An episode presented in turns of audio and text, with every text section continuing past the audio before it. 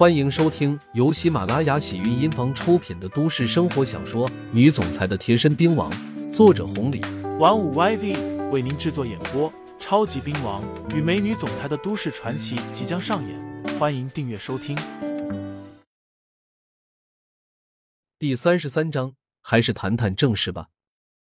这不，单炮不服气的说道：“那又怎么样？不给你我的面子，那杨哥呢？再不借，这也是七爷给打的招呼。什么玩意？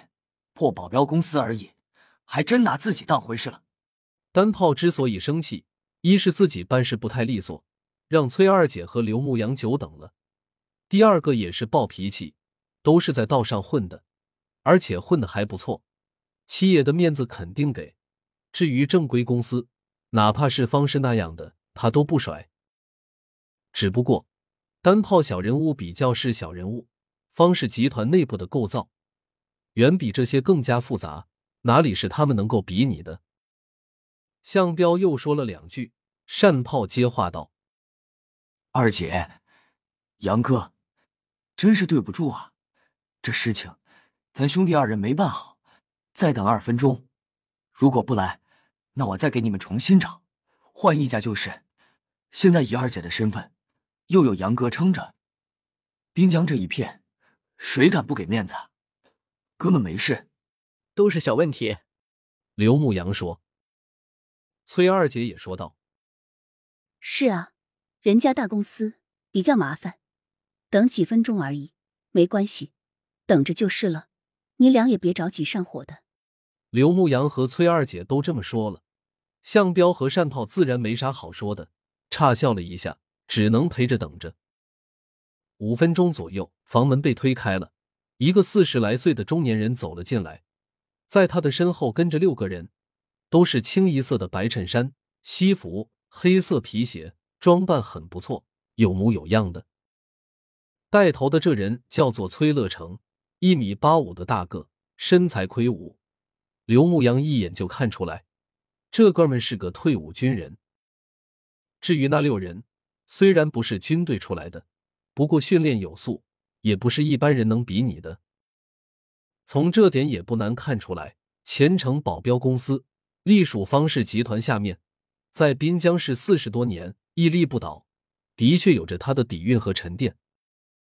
崔乐成虽然有着资本，为人也狂傲，但毕竟是七爷介绍来的，在座的又是向彪和单炮，一进门便如同一个无辙板，双手抱拳说道：“彪哥，善哥，实在是太抱歉了，来的有点晚。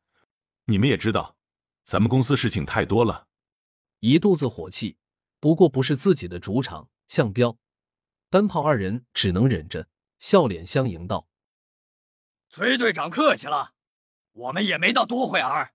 来，我给你介绍一下吧。这一次就是七爷介绍的这两位，打算请你们的。”崔二姐站起来，刚要客气一句，崔乐成直接说道：“我知道，来之前经理已经跟我打了招呼，金虎欢。”之前老鬼头的厂子，说起来，这二个人我也听过。你是崔二姐，我也认识。至于刘牧阳，留着长发，而且又年轻，直接被忽略了。崔乐成可以忽略，向彪二人可不敢。瞬间又指着刘牧阳说道：“崔队长，还有这位杨哥。”刘牧阳不温不火的，也不站起来，也不握手。甚至是招呼都没打一个。崔乐成一看有点意思，直接一屁股坐下了，活动了一下身子骨，说道：“没必要介绍了，时间太赶了，咱们还是谈谈正事吧。”看到崔乐成这个样子，向彪刚要说点什么，刘牧阳摇了摇头，示意算了。既然当家的都这么做了，向彪二人自然不会做什么。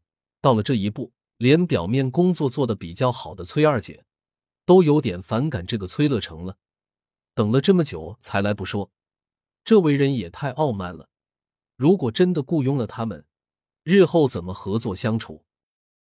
崔二姐的心理变化也有了，自然表面上也就没有那么热情了。崔乐成似乎没发现一样，左右看了一眼，说道：“怎么，点菜了没有？”没等人回答呢，崔乐成自顾自的说道：“肯定没点，毕竟我们还没到呢。往边上挤挤，兄弟们都坐下。下了班就赶过来了。不瞒你们说，都累坏了，还真饿了。吃点啥？放开了点。”崔哥，你点就行。下面保镖说道：“对对，我们听崔哥的，都是一家人。”崔乐成话虽然这么说。不过嘴上似乎没有表现，只顾自己点自己的了。十来个人一摊子下来，点了二十多个菜，而且都是招牌菜，那种价格很贵的。崔二姐虽然有了点钱，可是这钱来的也不容易啊，哪能这么挥霍？赶紧说道：“崔队长，差不多，差不多了，够吃了。”听众朋友们，本集已播讲完毕。欢迎订阅专辑，投喂月票支持我，我们下期再见。